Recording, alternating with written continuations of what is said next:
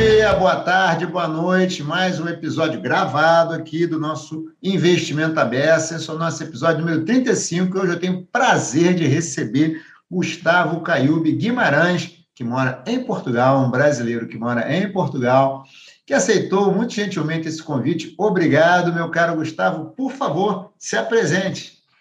Obrigado, Hudson. Prazer aqui estar com, com você nesse episódio 35. É, como podem ver, apesar de, de estar em Portugal, sou brasileiro. Ah, não é, deu para perceber. Natural de São Paulo.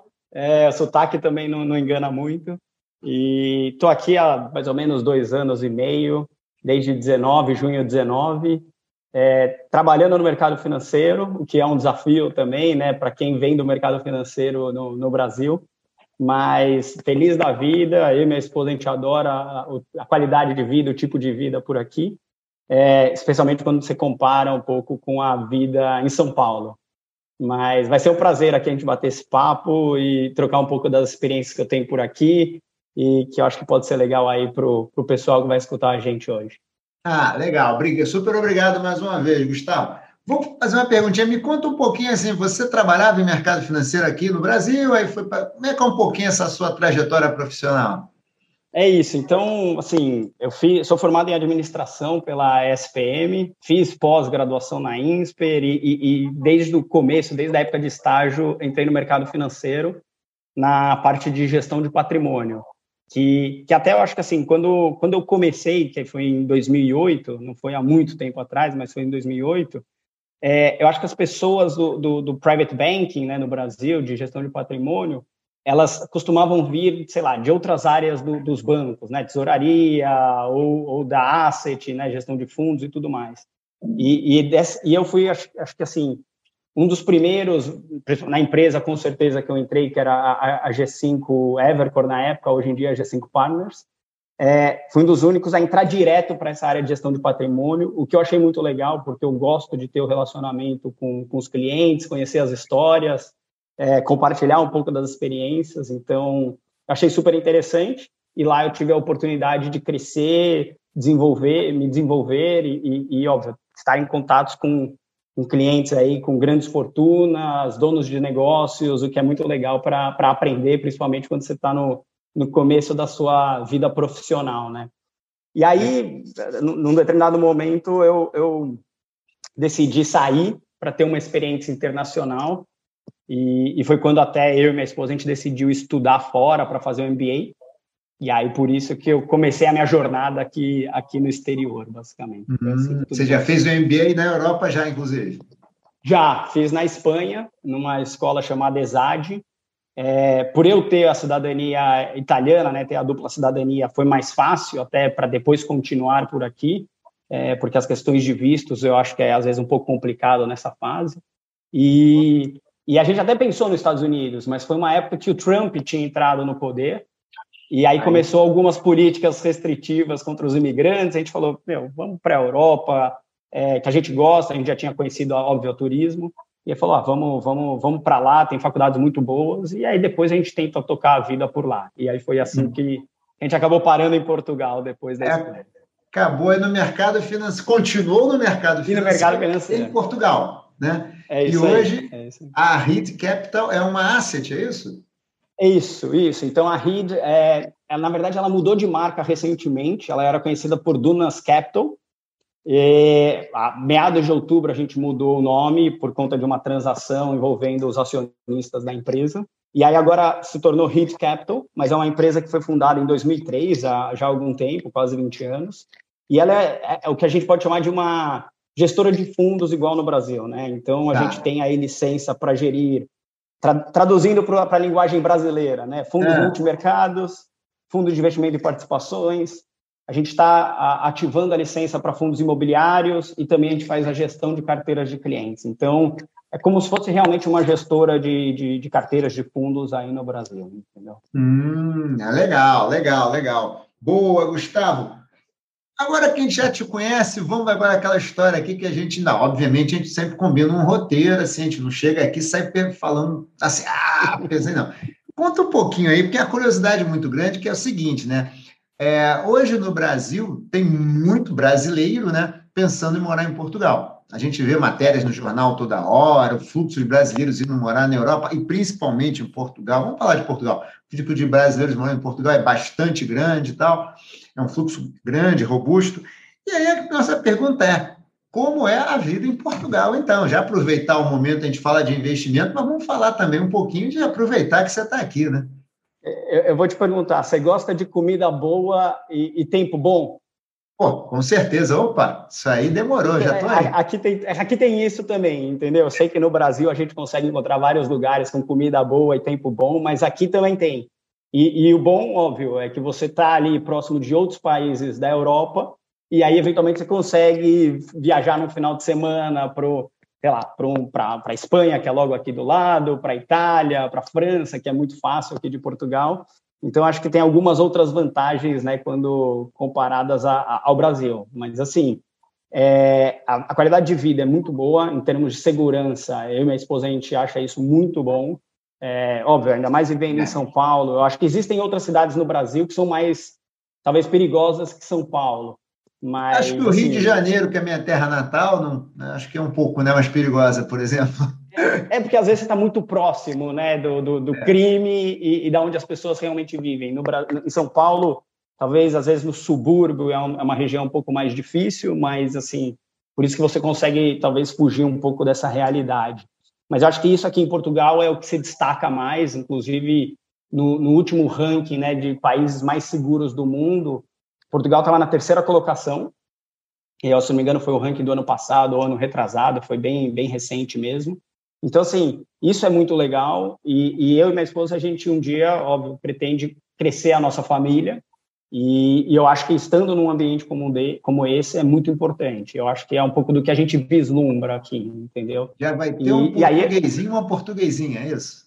Um dia, um dia quem sabe, um dia. né? É, é não é o plano, o plano do curto prazo talvez não seja esse, mas com certeza um dia é a nossa, é o nosso plano aí de, de longo prazo, né? Como eu gosto de dizer. E, uhum. e aí assim é, é, isso. Então você alinha a segurança com um, um, ambiente muito bom, né? Um clima gostoso que nem a gente está acostumado no Brasil, que aqui não fica tão frio que nem lá no norte da Europa. Então isso é muito bom. Tá. Aí comida boa é, o povo muito acolhedor, que nem no Brasil. Então, acho que assim, a gente aprendeu de algum lugar muitas coisas no Brasil, óbvio, depois a gente aprimorou muitas delas, e, e algumas a gente é, aprimorou no, no, sentido ruim, mas assim, é, deixamos isso de lado, mas, mas é, isso tudo alinhado faz com que a gente sinta bem aqui, aqui em Portugal, entendeu? Tá. Me conta uma coisa, Gustavo, a gente às vezes tem a impressão, é, pelo que houve nas notícias e tal, que chegar em Portugal é, é fácil, né? Você chega aí, vai morar e tal. Como é que é? É fácil chegar? Assim, é fácil? É, a decisão é é só chegar aí, tem emprego sobrando, você monta um negócio e o negócio já vai dar certo. Como é que é isso? Sim, eu acho que acho que depende muito da situação pessoal, tá? É, eu diria que nunca é fácil, né, se mudar de país, porque praticamente você tem que fechar todas as suas coisas no, no, no, Brasil, vamos dizer assim, né, dando o meu exemplo, e depois, óbvio, transferir tudo para um novo país, e aí nesse novo país você tem que tirar o, o seu CPF local, você tem que tirar o seu número de saúde local.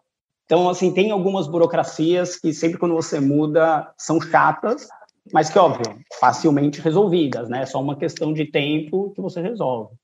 Mas, assim, em, gerais, é, em geral, eu acho que existem né, alguns, alguns fatores, né, alguns, principalmente do Brasil para cá, alguns vistos que permitem uma praticidade, uma facilidade para a pessoa se mudar, mas eu diria que assim o, o, principal negócio é ter um planejamento. Eu acho que não dá para você falar, ah, quero mudar e vou. Porque... Se está ruim no Brasil, ah, sabe que está ruim aqui, eu vou para lá. É isso, não é que aqui vai ser a solução de todos os negócios, entendeu? Porque existe sim, às vezes, dificuldade de entrada no mercado de trabalho, existe também uma questão é, de habitação, né? Que os preços têm subido recentemente aqui no mercado imobiliário português. Então, assim, tem que ter o planejamento. E, e eu vou te dar um, não um exemplo, mas alguns casos que eu escutei, né, nessa, nessa subida do câmbio que a gente viu recentemente do, do euro, muitos brasileiros que estavam aqui tinham uma renda no Brasil, em reais, faziam a conversão e conseguiam viver aqui super bem. Mas quando o euro subiu um pouco mais do que eles já estavam planejando, a, a, a condição de vida dele aqui diminuiu, porque acabou, acabou sobrando menos no final do mês. Então, isto impacta muito, e eu acho que tem que levar em consideração quando se faz o planejamento dessa mudança, entendeu? Uhum. É, então, isso, isso é importante.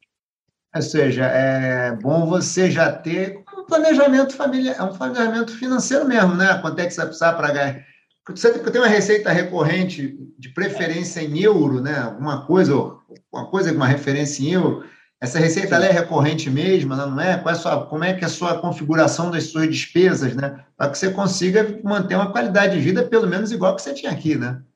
É isso. Aí o que, eu, o que eu gosto de sempre falar é que assim, você tem que saber, né? Pelo menos no primeiro momento. Depois acho que vai virando uma rotina e se acostuma, mas você tem que saber quais são suas receitas, seus custos, para saber que se no final do mês fecha a conta. Porque se, se ficar perto do zero a zero, óbvio que a sua vida vai ser talvez um pouco mais difícil de que se não tivesse, estiver no positivo. Então, acho que isso é muito importante, entendeu? Ah, ou seja, não se aventure a simplesmente achar que aqui é ruim, vou para lá e vai resolver tudo igual que você falou. Não é uma panaceia. Eu acho, eu acho que é muito bem, muito bem colocado o que você acabou de falar. É isso mesmo. Tá. E vamos falar um pouquinho de mercado financeiro aqui, investimentos, começando aqui um pouquinho me conta aí, fala aí para a gente é, como é o mercado financeiro em Portugal. Você conhece os dois? Dá para fazer um paralelo, uma comparação entre eles? Sim, eu acho que, acho que dá para fazer um paralelo, mas eu, eu, ainda vejo muitas diferenças entre eles, né? E é óbvio que eu estava num, num, segmento específico lá no Brasil, né, de gestão de patrimônio, de indivíduos endinheirados, Aqui é mais olhando para um sentido de, de gestora de fundos abertos, né, com alguns investidores de varejo, vamos dizer assim.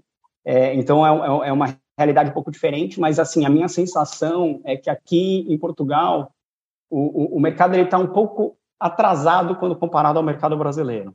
Eu acho que pelo ah. fato de, óbvio, ter muito capital aí no Brasil, e aí isso faz com que o mercado se desenvolva mais rapidamente do que aqui, né? apesar de óbvio que a moeda é bem diferente. Mas assim, em termos de estruturas, veículos de investimentos, eles são muito parecidos, né? Que nem eu falei, né, já no, no abrasileirado, o FIP, né, o Fundo de Investimento e Participação, o Fundo Imobiliário, o Fundo Multimercado, são todas características de fundos que a gente vê por aqui também no, em Portugal. Indústria bem regulada também? Muito regulada, inclusive. E isso é, é uma coisa que foi um susto até que eu tomei quando eu cheguei, Óbvio que a, o regulador no Brasil também ele é, é muito forte, né, está presente aí no dia a dia das empresas, mas aqui, o que, que acontece? Você tem uma legislação europeia, que aí todos os países do bloco seguem, e aí depois você tem uma, uma legislação local. E aí o, o, até o fundador aqui da RIDA, ele diz que a legislação portuguesa às vezes gosta de fazer uma supervisão ainda maior do que a supervisão do bloco. E aí isso. A régua, onde a régua já é alta, né? Já é alta, entendeu? E aí, às vezes, isso torna um pouco o processo mais demorado, mais difícil. Mas, assim, no final do dia a gente resolve. Pode demorar um pouco mais do que o normal, mas, ah. mas às vezes é difícil. Para quem, quem vem do mercado brasileiro, que, assim, a gente, a gente trabalha muito aí, a gente gosta de fazer as coisas acontecerem para ontem, e tudo mais, às vezes é difícil você conseguir se adaptar num mercado um pouco mais devagar e mais moroso, entendeu? E mais ah. óbvio. No final, o resultado eu acho que é muito parecido e é quase, quase idêntico. Tá. E aí a gente tem a mesma, basicamente, alguns produtos bancários, títulos públicos também, né? E bolsa. Basicamente, Sim. a configuração muito parecida. É, é, é, você tem todas essas opções que você acabou de descrever, e eu acho que a grande diferença né, em relação ao mercado brasileiro é que o mercado aquele é aberto. Ou seja, te dá acesso a produtos nos Estados Unidos, por exemplo, ou em ah. outros países da Europa. E que isso é interessante, né? Eu acho que essa é uma coisa que no Brasil, até talvez você saiba melhor que eu, é, as, as instituições estão brigando para ter um pouco dessa flexibilidade né, para os investidores. E eu acho que a gente tem é. visto também é, diversas fintechs, vamos dizer assim, criando caminhos para que os brasileiros tenham acesso ao mercado no exterior. Sim. Porque aqui porque aqui o mercado ele, ele já tem esse acesso, porque eu já posso comprar ativos denominados em, em dólar, em euro, às vezes em outras moedas, em, em, em libras. Então, assim, já é um mercado um pouco mais aberto. Só que aí a diferença, qual que eu vejo entre os dois? No Brasil, essas fintechs, é, elas têm promovido uma facilidade para você ter o acesso a isso. E aqui em Portugal, eu acho que ainda tem muita burocracia para você ter o acesso a isso. Para o investidor varejo, o investidor geral, entendeu? Ah. Então, acho que essa é uma barreira que a gente tem que quebrar no mercado daqui, que no Brasil tem sido quebrado ao longo do tempo, né? Tá. Ou seja, mesmo, se eu entendi, mesmo estando na Europa, investir é, em outros mercados ele é fácil, mas tem uma barreira regulatória grande ainda. É, é, na verdade não é nenhuma barreira regulatória, é uma barreira operacional local. Hum. Então, os bancos às vezes limitam e dificultam um pouco o acesso, dependendo, óbvio, da instituição, mas eu acho que isso é um pouquinho do que pode ser é, desenvolvido para que as pessoas, né, investidores comuns como nós, terem acesso e entendam melhor assim sobre os, os investimentos e as oportunidades fora também. Tá, tá. Bem, interessante. Na verdade, é uma questão que até lembra um pouco o Brasil, né? Antes da gente ter as plataformas abertas, XP, Sim, BG, claro. assim por diante, né? É, às vezes a questão é menos operacional e mais comercial. Você percebe que quando o cara quer ou quando ele precisa, né? Rapidamente ele dá um jeito, né? Funciona, é verdade. Funciona, e né? a gente viu, viu muito isso no Brasil, né? Eu é, acho que não dá para tirar o mérito né, da, da, da, XP, né, desses outros agentes autônomos que cresceram, mas assim, hoje tem mudado muito o mercado, eu acho que isso é interessante. Não, tem mudado muito. E aí, vamos agora pensar aqui, é, pensar na, uma dúvida assim, brasileiro quer investir em Portugal. E aí, como é que ele faz, Gustavo? Eu quero comprar um CDB de um banco português, eu quero investir numa bolsa portuguesa, quero comprar uma cota de fundo aí com você. Como é que eu faço, hein? Como é que é o caminho das pedras é... Tem, tem algumas opções, tá? E, e, a gente até já tem alguns investidores que não são residentes aqui, são brasileiros, e aí fizeram uma opção, mas óbvio que tem, tem outro caminho. Mas um, uma opção é, é a mais tradicional, ou seja, abrir a conta em um banco aqui em Portugal. E, e, muitos deles, eles abrem, é, hoje em dia, até por conta da pandemia, eles abrem remotamente, o que é bom. É, Mas se não, se você vir para Portugal, você consegue abrir relativamente fácil um, uma conta também no banco. E aí, geralmente, assim, eles pedem um, um, um, CPF local. E o banco, ele consegue criar um CPF provisório para você, o que permite essa facilidade na abertura da conta. E aí, uma vez a conta aberta, você tem acesso aí a alguns produtos que os bancos oferecem, alguns globais, outros não, mas assim, tem esse acesso. O outro acesso, que é o que eu te falei. tem que né, mandar, tem que fazer a transferência para ele, né? Fazer o câmbio para Portugal e pronto. Câmbio normal, via Banco Central, tal, tal, tal, e, e, e aí segue o jogo.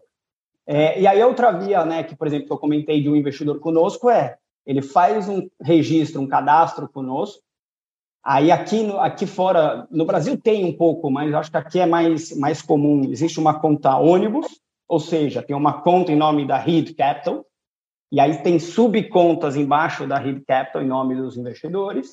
Aí ele manda o dinheiro para conta, a conta da Reed, e aí a gente faz o investimento em nome do cliente no, no, nos nossos fundos e por aí vai. Que é que tá. assemelha um pouco ao jeito antigo do Brasil de investir num fundo. Não sei se você se lembra se você abrir a conta na, no custodiante do fundo, junto com, a, com, a, gestora, é assim, entendeu? Então, é um pouco. Por isso que eu digo que aqui está um pouco atrasado, que eu acho que as coisas vão mudar um dia. Tomara, é né? Não, vai mudar, vai mudar, com certeza, vai mudar. É, é. Ah, essa Mas aí, então, tem, tem ah. esses são, esse é o caminho, vamos dizer assim, para investir em ativos mais tradicionais, né? E aí o que a gente tem visto hoje muito, né, de, de brasileiros óbvio endinheirados é a questão de golden visa, investimentos em fundos e tudo mais, ou compra direta de imóveis, isso também tem crescido e tem atraído muito brasileiro também. Ah, conta um pouquinho então, Gustavo, porque a gente aqui, é, particularmente, eu já, eu, nunca, para te falar a verdade, consegui parar para ler com calma essas matérias, assim, das diferenças e tal. Como é que é isso? Porque, vamos lá, está já pegando uma segunda pergunta aí para a gente falar um pouquinho. A gente é, ouve falar muito em Golden Visa, a gente ouve falar, ah, não, você é só comprar um imóvel, é, você pode transferir a aposentadoria. O que, que a gente tem aí, basicamente, de opção? O brasileiro está querendo, de repente, é, investir em imóveis aí, ou até está pensando em ir para Portugal. Como é que funciona mais? Quais são as opções que ele tem? Então, aí acho que você tem uma. Óbvio que eu não sou advogado, tá? Mas eu consigo não, dar um, um, pouco do, um pouco do panorama, porque, óbvio, é um pouco do meu dia a dia também. Mas hoje você tem, acho que, dois caminhos. O caminho daquele que quer se mudar para Portugal e o que não quer se mudar para Portugal, mas quer ter uma opção. Isso acontece bastante, tá? tá. E aí, assim, para a pessoa que quer, quer se mudar para Portugal, é, existem alguns vistos e eu acho que um, um dos principais, é, ele se chama D7, D de dado 7, que é quando você prova que você tem rendimentos para se sustentar em Portugal. Então, ele exige que você, óbvio, tire todo o visto antes, do, antes de se mudar para cá, aí tem uma complexidade que, que é melhor falar com um advogado mesmo. Mas, basicamente, assim, se você tem uma aposentadoria que você recebe no Brasil, você tem investimentos né, de empresas que te pagam dividendos ou algo do tipo, você consegue provar que você tem um rendimento e aí você consegue se mudar para Portugal, virar um residente fiscal em Portugal e aí você consegue viver aqui normal, né, como se fosse um, um qualquer outro residente do país. Então esse é um, um dos caminhos, óbvio. Como eu disse, tem uma complexidade, tem todo aquele planejamento que a gente falou antes, mas é, um, é uma das opções quando você quer se mudar. Nesse caso, e você aí, tem que comprar um imóvel também? Só uma curiosidade. Não, não necessariamente. Não necessariamente, porque se você provou que você tem rendimentos suficientes, você não precisa. A ah. da compra do imóvel, que você já deve ter escutado falar bastante. É, essa aí fala-se muito aqui. Essa daí, é, às vezes eu vejo algumas matérias que saem. E aí, assim, é, essa do, da compra do imóvel é para quem quer ter a opção. Por quê? Porque geralmente ele faz parte do programa de autorização de residência para investimento, né, que é o ARI, resumindo, que é o, Gold, é o famoso Golden Visa. Tá. E aí existem algumas rotas de investimento que permitem que a pessoa tenha uma autorização de residência em Portugal, uma autorização temporária, mas, mas que já, autor, já permite que ela venha para cá se ela quiser um dia. E aí a diferença principal qual que é? Não te gera uma obrigatoriedade de viver em Portugal, você tem alguns requisitos a serem cumpridos, mas você não tá. precisa viver aqui. Isso que é muito bom e muita gente gosta, entendeu? Porque, no teu caso, pô, você tem aí o podcast, você tem a coluna, você tem o seu trabalho, o seu dia a dia. Você não está pronto para querer apagar a luz e se mudar. Você Sim. compra essa opção, faz o seu planejamento, aí um dia você pode mudar, entendeu? Porque você já tem essa autorização, autorização você pode se mudar a hora que você quiser. E aí sim, para você cumprir alguns requisitos, você faz a compra de um imóvel, acima de um determinado valor. Você pode comprar as cotas de um fundo de, de capital de risco, que é o nosso FIP do Brasil, acima de um determinado valor. E aí estes investimentos te permitem aplicar para o Golden Visa. E aí você hum. consegue ter essa opcionalidade e, óbvio, é uma via um pouco mais cara do que a outra, mas que tem atraído muita gente aqui em Portugal, para investir em Portugal. Não só do Brasil, mas do mundo todo. Isso que é legal. Isso que é bacana. É. É, porque assim, até onde, até com algumas pessoas que moram na Europa, que comentam, né, que viver em Portugal é bom, bonito e barato, né? É isso. Não, mas é que também é, os, é que óbvio que para quem para o real comparado ao euro fica um pouco caro, mas o custo de vida aqui é relativamente baixo, entendeu? É um dos mais baixos da Europa. É, então, é, isso é muito bom. É, comparando de repente com alguém que mora na França, um aposentado francês, um aposentado belga, alemão, de repente faz mais sentido, né?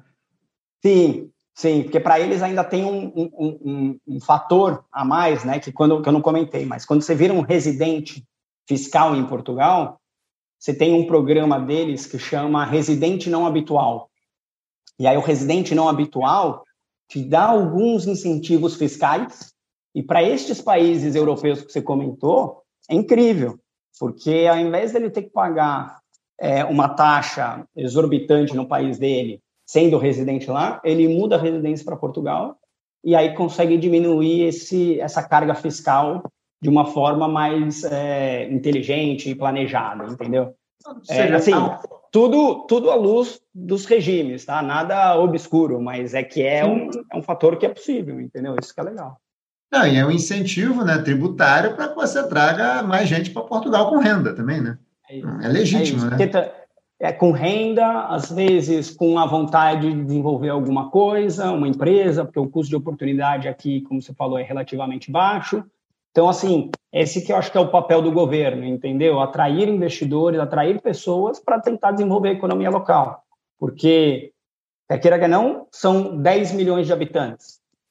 E, sei lá, 20, 30% são idosos. Então, você precisa ter uma massa que, produ que produz, que, que consome, que é importante para o desenvolvimento do país, entendeu? Então, acho que é nessa linha, principalmente, que esses, esses programas foram criados. Hum, interessante, interessante. Uma dúvida no primeiro modelo que você falou é a pessoa comprova que teria renda, ela tá, continua morando no Brasil, mas ela passa a ter um, um visto que dá direito da é, ser cidadã europeu, é isso mesmo? Não. Não, na verdade, esse primeiro modelo a pessoa tem que vir para cá, tem que, tem que vir né? para Portugal. O segundo tá. modelo, é, que é o da, do Golden Visa, né, do ARI, aí sim, você não precisa sim. se mudar, te dá autorização. E aí, assim, é uma regra não só para Golden Visa, não só para o visto D7, mas para qualquer um. Se você tem uma autorização válida de residência em Portugal por mais de cinco anos, te permite aplicar para a cidadania portuguesa. Tá. E aí é isso também que as pessoas enxergam ao final desses regimes, entendeu? Que aí, depois de cinco anos morando aqui ou cinco anos investido aqui, você consegue aplicar para a cidadania e ter a dupla cidadania com brasileiro, por exemplo. Tá, então, isso que é legal tá, tá. Ah, interessante. Ó, fica a dica aí para o pessoal que está ouvindo que está interessado no assunto, hein? Tá, muito bacana. E, e eu estou aqui à disposição se quiserem conversar também, porque isso daqui eu gosto, eu gosto de falar, gosto de apresentar para é, distribuir o conhecimento para todos. Acho que isso é importante. Acho legal, acho legal, acho legal. Isso depois até eu vejo com você como é que eu faço para passar os teus contatos. De repente, no ah, final bom. aqui da gravação, eu boto o teu e-mail e boto a. Bota o e-mail, né? Bota o e-mail, de repente, isso, é, gravação. aí manda mensagem. É, quem quiser. Legal. Ah, boa, boa. Vou fazer isso Você então. que manda, você que manda aqui. Eu sou só o convidado. Tá certo, tá certo. Vamos agora, então, é, falar um pouquinho de é, como é que você está vendo o mercado financeiro português e europeu hoje em matéria de oportunidades. Quando a gente pensa no seguinte, né? É, Fala-se que a taxa de juros americana vai crescer, em algum momento a taxa de juros do mercado europeu vai crescer também. Por outro lado, a gente espera aí uma valorização maior das moedas fortes ainda, né? Você tem um cenário aí. Uhum. Como é que você está vendo esse cenário aí global, local para você, né? Portugal, Sim. Europa e Estados Unidos. Como é que você está vendo isso hoje, Gustavo? Ah, eu, eu, eu, vou dizer, é, o mercado português hoje, né, falando um pouquinho do Portugal, depois ah, expandindo um pouco mais, mas o mercado português hoje tem atraído muita gente para o mercado para o setor imobiliário. Tá. Então aqui a, aqui a gente tem visto algumas oportunidades, inclusive alguns nossos fundos investem nesse setor é, porque assim a, a, a, economia aqui é óbvio que não é muito forte, ela é muito, ela, ela, ela depende muito de serviços. E, tá. Então assim, por isso que o setor imobiliário ele acabou se destacando um pouco, né? Porque existiam algumas discrepâncias e aí, óbvio, o capital global acabou entrando no país. Mas eu acho que isso daqui não é uma regra para os outros países da, para os outros países da Europa, né? E eu acho que assim a pandemia, né, ela, ela afetou muito fortemente todas as economias, né, como a gente viu aí nos números do ano passado e tudo mais. E hoje eu acho que a maior preocupação aí global é um pouco da em relação à inflação. Acho que os temas são muito parecidos em todos os lugares, né? Inflação, é. a, às vezes a mão de obra também tem sido difícil. Acho que muito também por conta dos incentivos que os governos têm criado, criaram, né? Então a pessoa é, acho que foi uma curiosidade nos Estados Unidos, que as pessoas preferiam, preferiam receber o auxílio que o governo deu do que trabalhar, porque acabou sendo uma receita maior para eles do que, do que trabalhar. É, se eu arranjar emprego, eu vou perder renda, né? É isso, é isso. É, é um pouco da cabeça de algumas pessoas. Então, é, isso acho que dificultou muito, dificultou muito e os preços acabaram até subindo também, ajudando, né, contribuindo para aumentar os preços. Então a gente tem visto que é, essa, essa, possibilidade de aumento de juros nos Estados Unidos, ela influencia muito aqui na Europa também. Então não, não é um não é um, um, um tema só daquele daquela parte do mundo. E, e aqui eu acho que assim as, as economias elas são um pouco mais tradicionais, então elas elas não têm tido essa, essa escala, esse crescimento que a gente tem visto das empresas americanas. É um, é um ritmo um pouco mais devagar. E aí eu acho que com isso que faz com que a Europa ela, ela demore pouco mais, vamos dizer assim, para poder se recuperar e sair dessa crise que a gente viu por conta da pandemia. Mas assim, o cenário eu acho que ainda é promissor, é, mesmo no, num cenário de, de, alta de juros nos Estados Unidos, porque uh, as, as, apesar né, de, de alguns ativos de, de matéria-prima estarem escassos por, por, depender da China, a gente tem visto que a produção aqui na Europa também tem crescido, as, as empresas estão procurando alternativas mais baratas para não ficar dependente de um único local.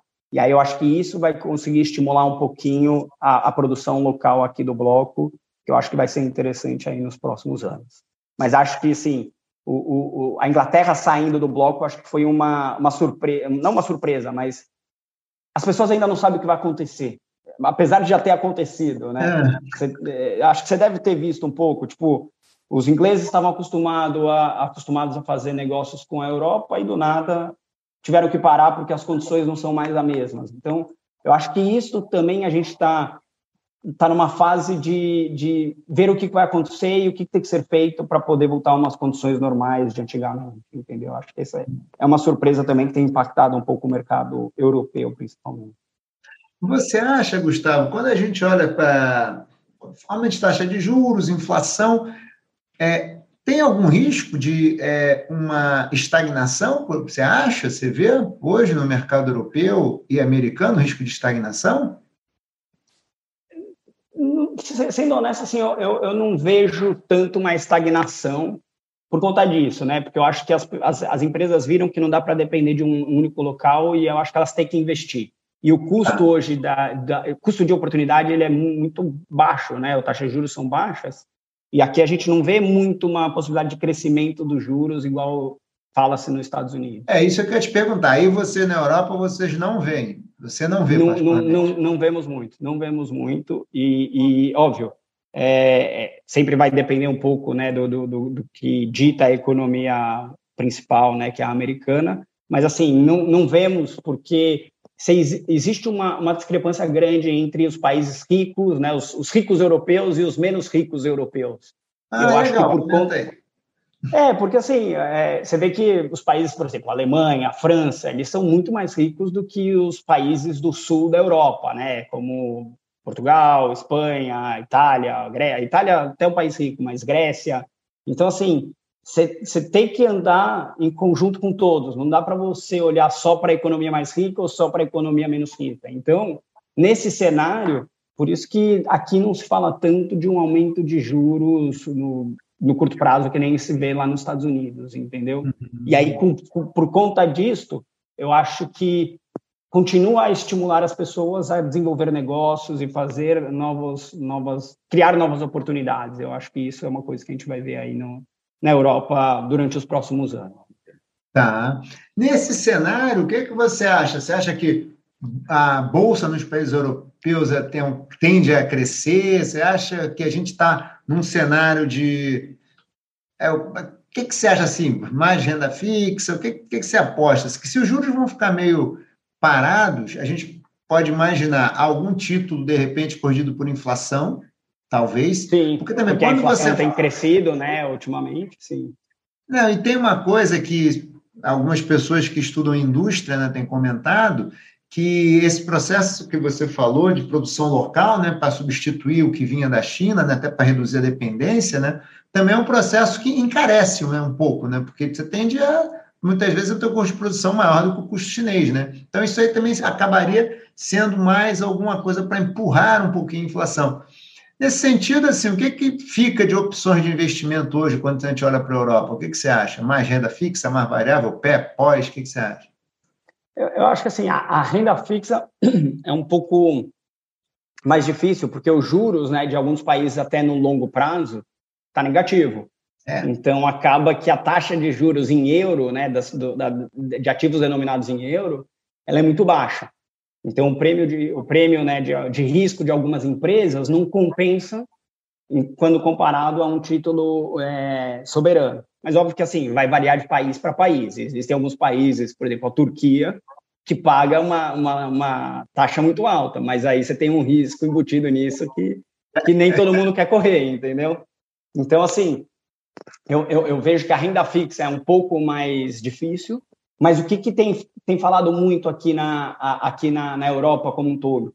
Alguns fundos alternativos que faz empréstimos mezanino.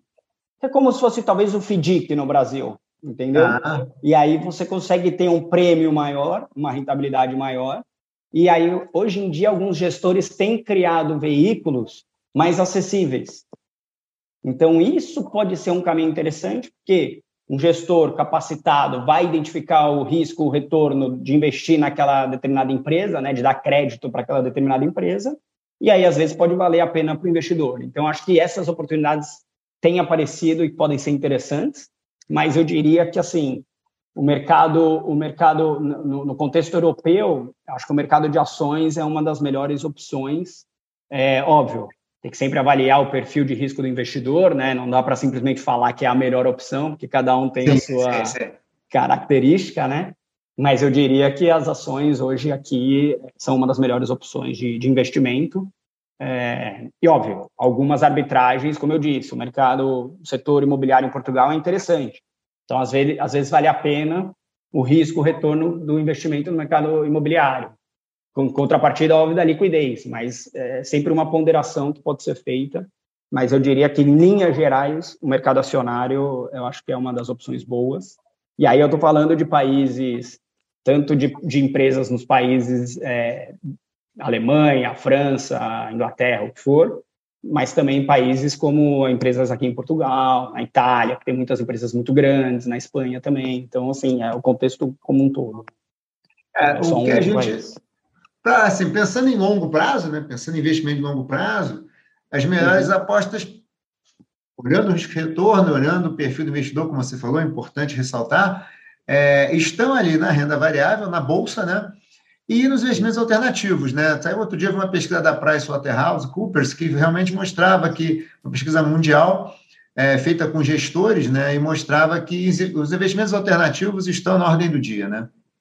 É isso, é isso. E aqui eu acho que não é diferente. Um, um jornal espanhol outro dia publicou também.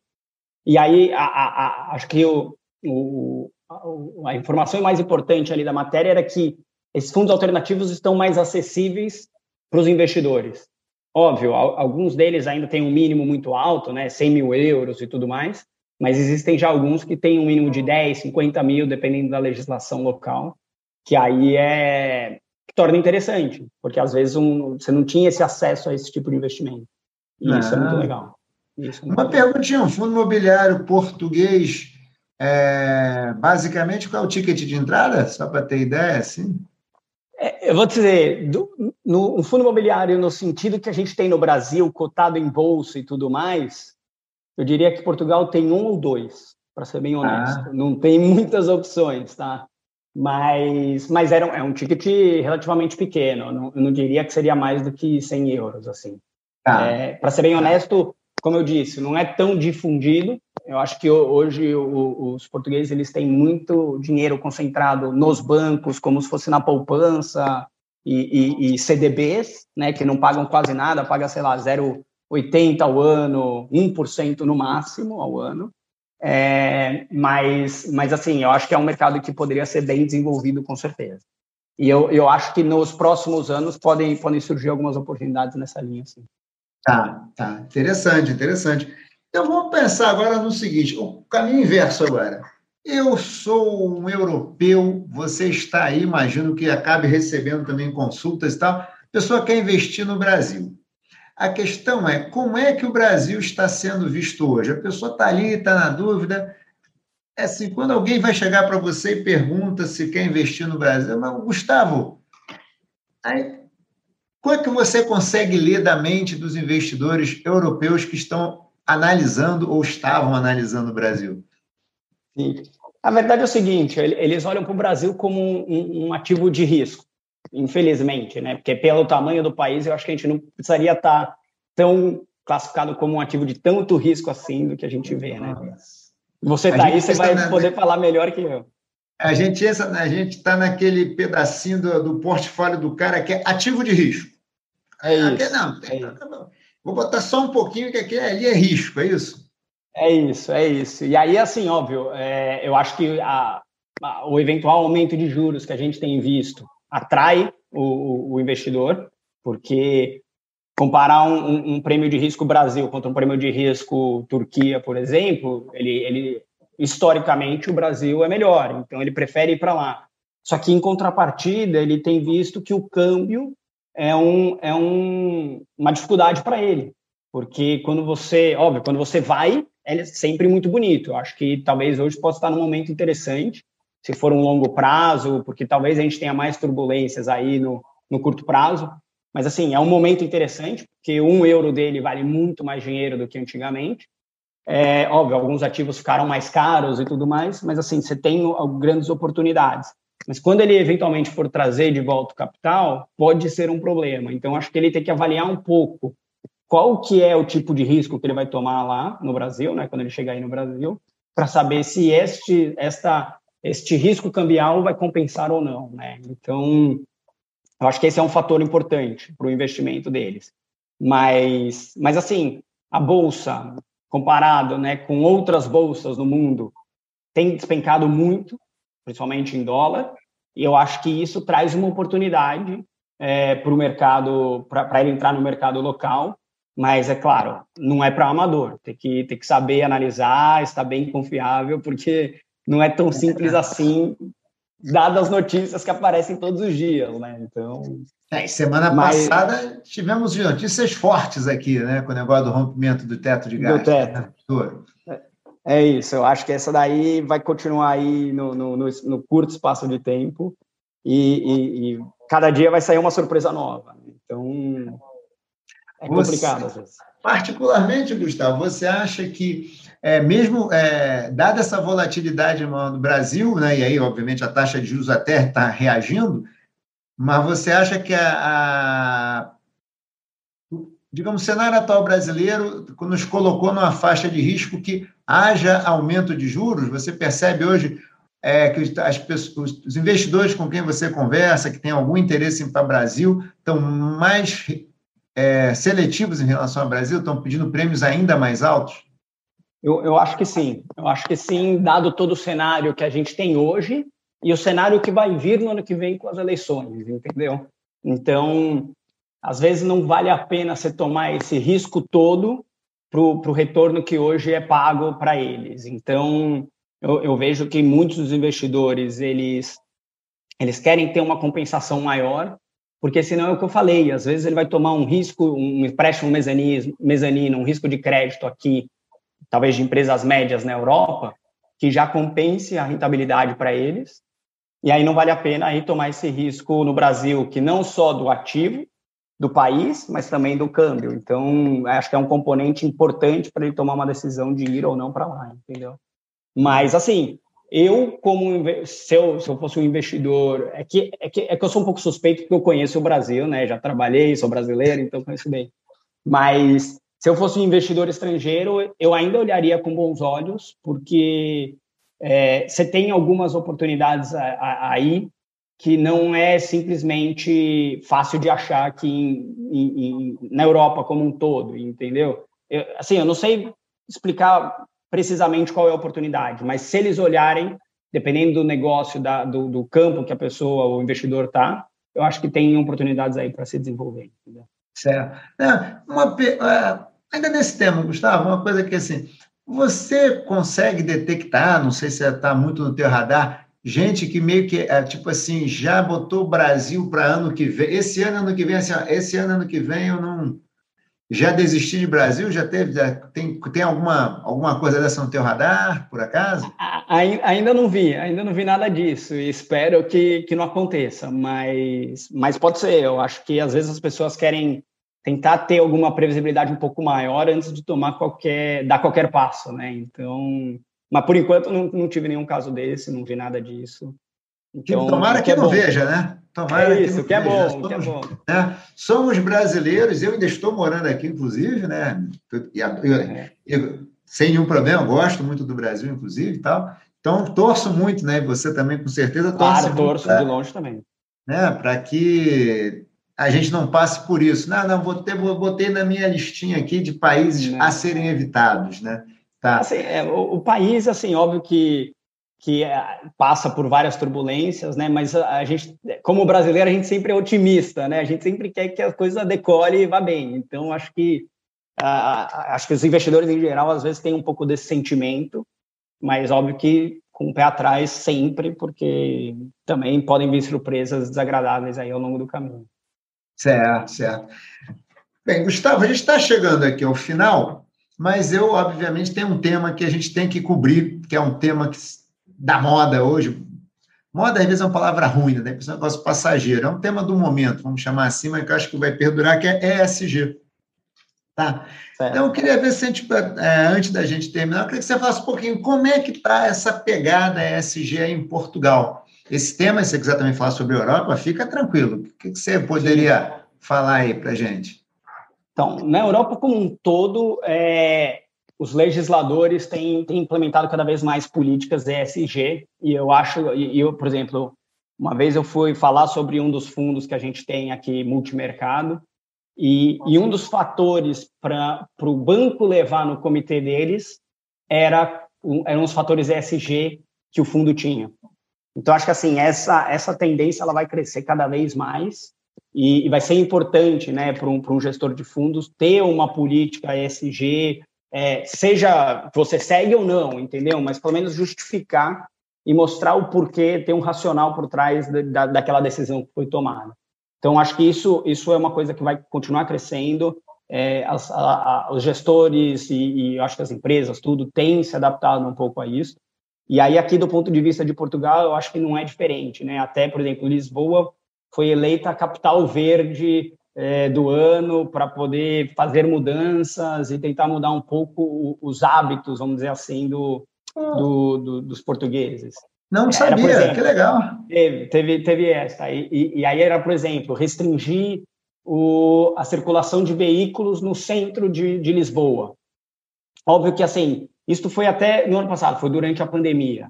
É, teve que ajustar um pouco os planos, né, por conta de toda a situação que a gente viveu, mas a ideia é que no centro ali de, de Lisboa seja restringida a circulação de carros, né, de veículos utilitários e passe só transporte público, é, pessoas a pé, de bicicleta, então que é legal.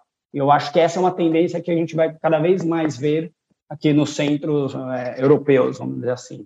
E aí até olhando um pouco para esse sentido, nós dentro da RID a gente a gente também se preocupa e, e, e outro dia desse a gente começou a captação de um fundo, até fazendo um pouquinho da, da, da, propaganda aqui, mas, mas é um fundo que vai ser focado em impacto social, né? Um dos critérios de investimento dele é impacto social, aqueles 17 objetivos de sustentabilidade da ONU, e, e, a ideia é essa, né? Cada vez mais a gente ter um pouco é, do capital alocado para fazer o bem, para fazer o, melhor na sociedade onde a gente vive, que eu acho que vai ser um, é um tema muito importante e cada vez mais vai ser mais comum, vamos dizer assim, na, na, na vida dos investidores, na vida pessoal das pessoas. Então, acho que é, é nesse sentido.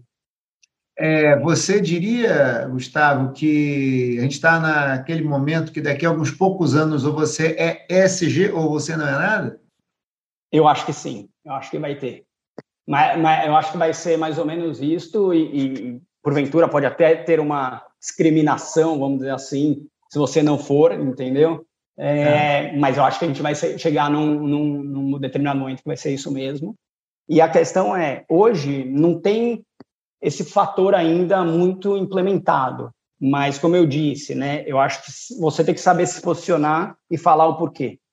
Então, a gente já está chegando nesse momento, mas como ela é muito recente, as pessoas ainda não sabem como reagir a isso, entendeu? Então, é, é um processo que vai crescer de pouco a pouco, de, de migalha em migalha, para depois virar um pouco mais natural, vamos dizer assim. Tá. Não, mas eu gostei do que você falou, essa questão de Portugal, porque quando você pega um país que dá uma direção é, em torno em direção a em, é, uma direção que é, converge com a SG, começando a ter políticas na questão mobilidade urbana, na ocupação dos centros urbanos, e isso vai com certeza vai começando a escalar, isso vai começando a espraiar, espalhar pelo setor produtivo, as empresas, você começa realmente, isso começa a virar cultura e daqui a pouco não tem mais assim, se o seu processo de investimento é ESG, como é que é o seu processo de investimento? Qual é o seu processo de seleção?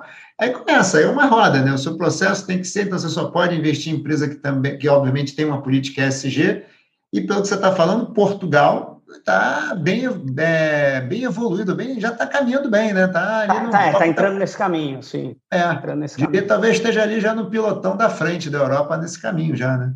É, eu, eu acho que ainda tem alguns países mais evoluídos, principalmente lá do norte, né? Como, sei lá, Holanda, Suécia, Dinamarca, Finlândia e tudo mais.